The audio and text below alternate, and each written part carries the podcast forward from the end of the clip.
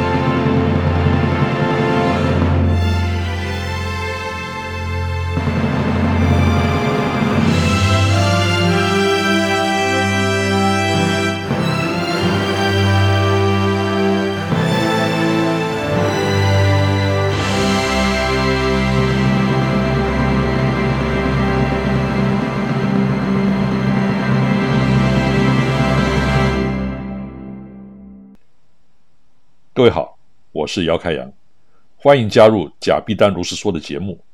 今天我想来谈一谈文化遗产和文化创意产业的关系。了解我的人都知道，我喜欢用海洋史的视角来看所有的事情。谈文化遗产和文化创意产业呢，也不例外。透过海洋史观，许多事情不再是去脉络的一瞎子摸象，而能够看出完整的全貌。让我们做出更正确的判断，这也是我们节目的特色。每当谈到文化创意产业，就会有人提起我们有中华五千年文化，是我们发展文创产业最宝贵的资产。如果文化创意产业是比谁的祖宗遗产多，那么全世界的文创大国肯定是中国、埃及、印度、伊拉克、伊朗等等。但是现实情况呢？好像并非如此，反而像美国没有什么悠久的历史文化，却能够引领世界文创产业的风潮，并且成为除了国防武器之外最大的外销产品。难道说祖宗遗产多对发展文创产业不但没有注意，反而是一种限制吗？很明显的是，美国就是因为没有什么值得称道的文化遗产，所以奉行拿来主义。不管是迪士尼乐园的天鹅堡，还是卡通电影的功夫熊猫，只要能卖钱的就都拿来用，管它是来自欧洲、中国还是外太空。可笑的是，迪士尼到巴黎去开主题乐园，居然还去欧洲抓盗版，这真是乞丐赶庙工。到底是谁的文化遗产？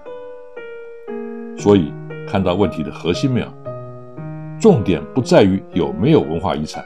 而是会不会操作？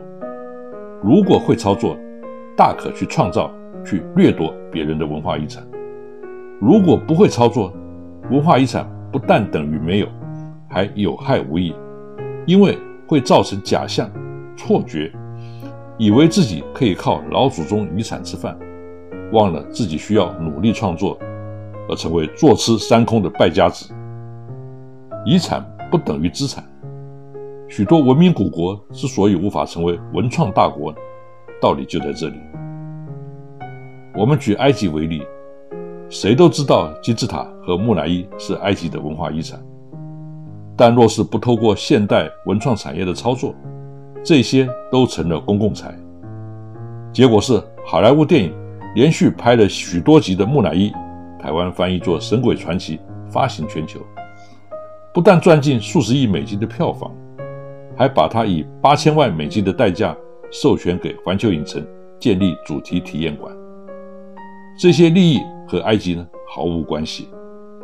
埃及人如果想要引进环球影城，还得付授权费给美国人买自己老祖宗的遗产，这真是岂有此理！但是在商业上呢就是这样，谁叫你不会说故事？不爽你自己来操作啊！中国也是一样。我们举熊猫为例，如果今天中国要以功夫熊猫的形象来建立主题乐园，一样要付几千万美金的授权费给好莱坞。有人可能不服气，说：“熊猫不是中国的吗？为什么要付钱？”对不起，经过电影加持吃小笼包的熊猫，和四川山里面吃竹叶的熊猫呢，就是不同。分不清楚这一点，就不要来搞文创产业。我们一直以为我们拥有《三国志》《西游记》这些文化遗产，能够当成我们发展文创产业的筹码。问题是，日本人比我们更会操作。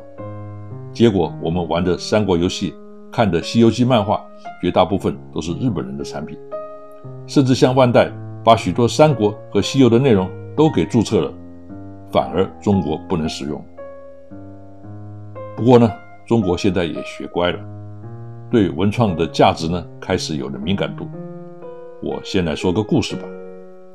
从前有位诗人杜牧，他在清明的时候呢，去扫墓，看到春雨绵绵呢，有感而发，写下“清明时节雨纷纷，路上行人欲断魂。借问酒家何处去？牧童遥指杏花村”的诗句。那么，牧童所指的那个杏花村到底是在哪儿？前几年，大陆有两个村庄，为了谁才是这首唐诗中的杏花村呢，争得不可开交。这不是没有原因的，因为它涉及巨大的商业利益。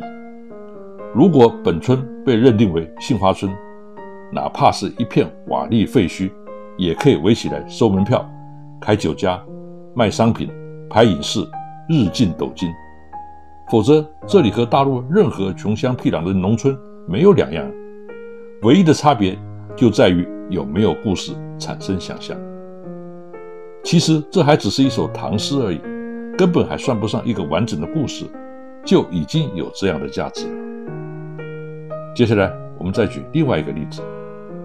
不久之前呢，山东和安徽呢，一共有三个城市在抢西门庆的权利，这个就有点搞笑了。先不说西门庆本身并非什么正面形象的人物。连历史上是否真有其人呢，都还很难说。但是这三个城市可是很认真的，举出各种理由来支持为什么西门庆是他们的老乡。其原因呢，也无非是为了商业利益。因为只要有故事可说，搞观光旅游、体验经济就有着力点。更极端的例子是大陆云南省的中甸县，竟然在2001年呢获得国务院同意。改名为香格里拉县，摆明就是想沾世界名著的边，搞活观光经济。以上这些呢，都还只是文学创作。如果是真实故事的话呢，那就更要争了。当年中山舰从武汉金口打捞出水的时候呢，广州、南京、武汉三个地方都在争取。广州说，中山舰在广州待的时间最长。孙中山的广州蒙难和蒋介石的中山舰事件呢，都是发生在广州。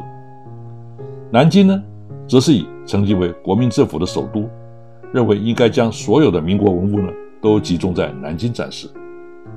武汉则是中山舰被日本飞机击沉的地点。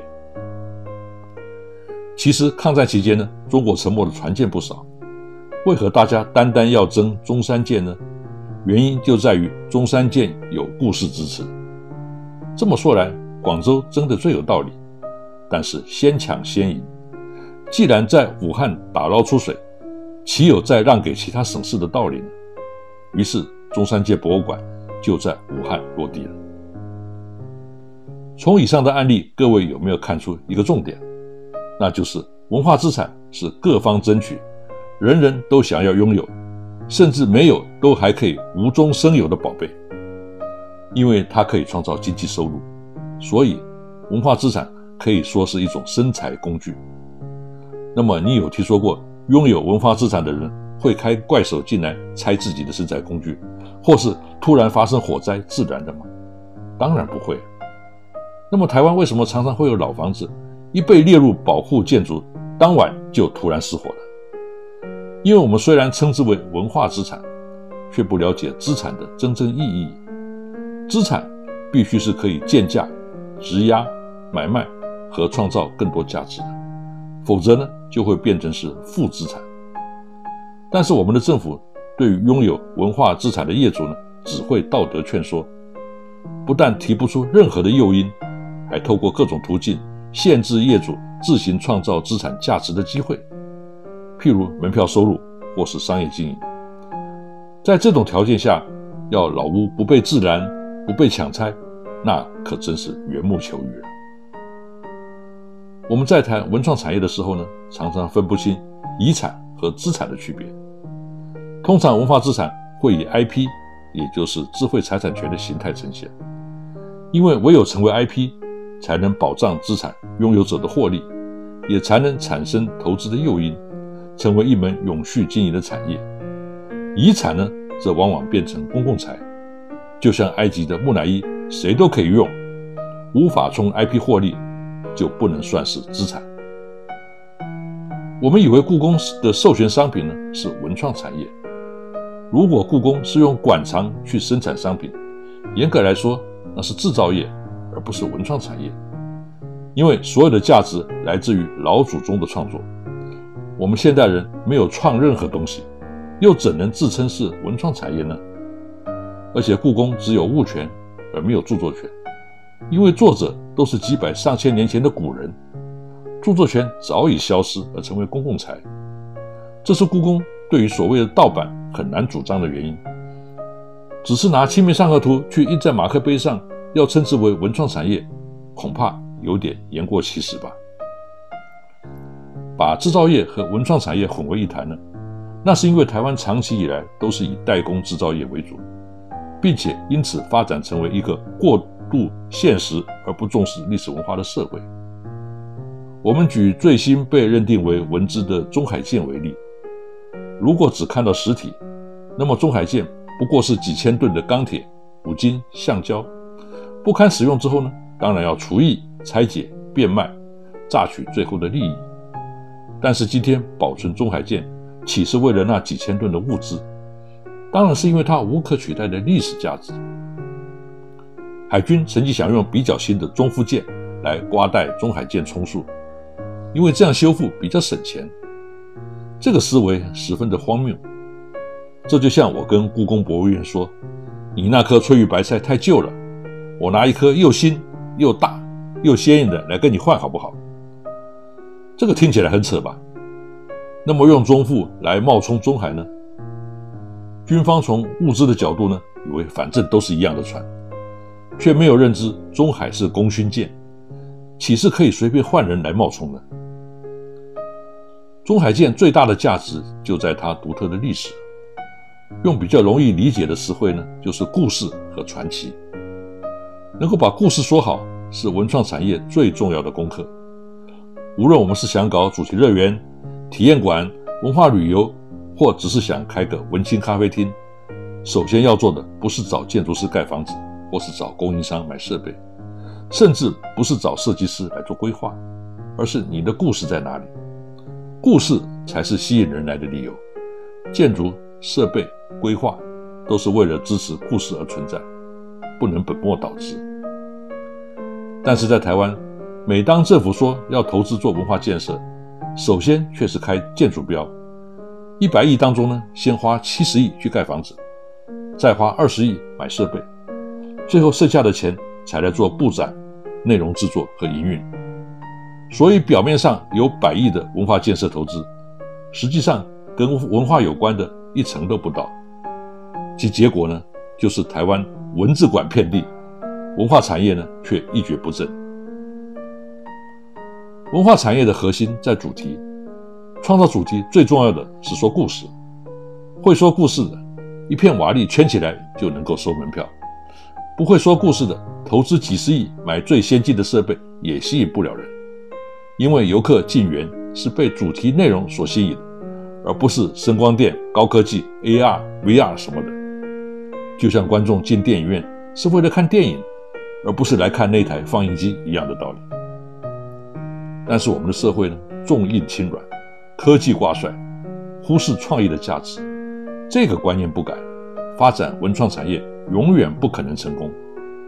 我们应该更重视会说故事的人。这是宝贵的稀有人才，在文创产业里，能够把故事说好，甚至比有没有老祖宗的文化遗产来得更重要。因为从文化创意的角度，故事是可以被创造的，而且创造出来的故事，智慧财产权的归属呢比较清楚，也比较容易市场操作和产生商业价值。那么，什么人有本事能够把故事说好呢？这个没有一定。老奶奶在孙子床边呢，也可以说出动听的故事。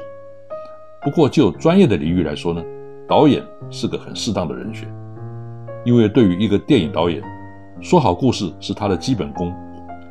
这也难怪好莱坞同时是主题乐园设计业的重镇，很多导演横跨两边，同时为电影和主题乐园说故事。这个现象呢，值得我们注意。除了好莱坞，我还想举电影《魔戒》的例子。当年导演 Peter Jackson 坚持要在自己的家乡纽西兰拍摄，结果呢，《魔戒》为纽西兰创造了观光旅游的巨大商机。许多人冲着《魔戒》电影场景的吸引力呢，千里迢迢跑到纽西兰的南岛去看。可是我们都知道。魔界大部分的场景呢，其实是由电脑特效制作完成的。去到现场，除了空旷的山谷呢，啥也没有。但是没关系，游客自己会脑补电影的画面，产生想象，这个就是关键。由魔界的例子，我们知道，发展观光产业的重点呢，是具有唯一性的故事，而不是你有什么好山好水。我们今天台湾搞观光产业，还停留在强调我们的好山好水。而忽略了能够吸引人家来的其实是传奇故事。好山好水大家都有，但只有传奇故事能够创造无可取代、非来不可的理由。接下来呢，我们从海洋史的观点来看文创产业。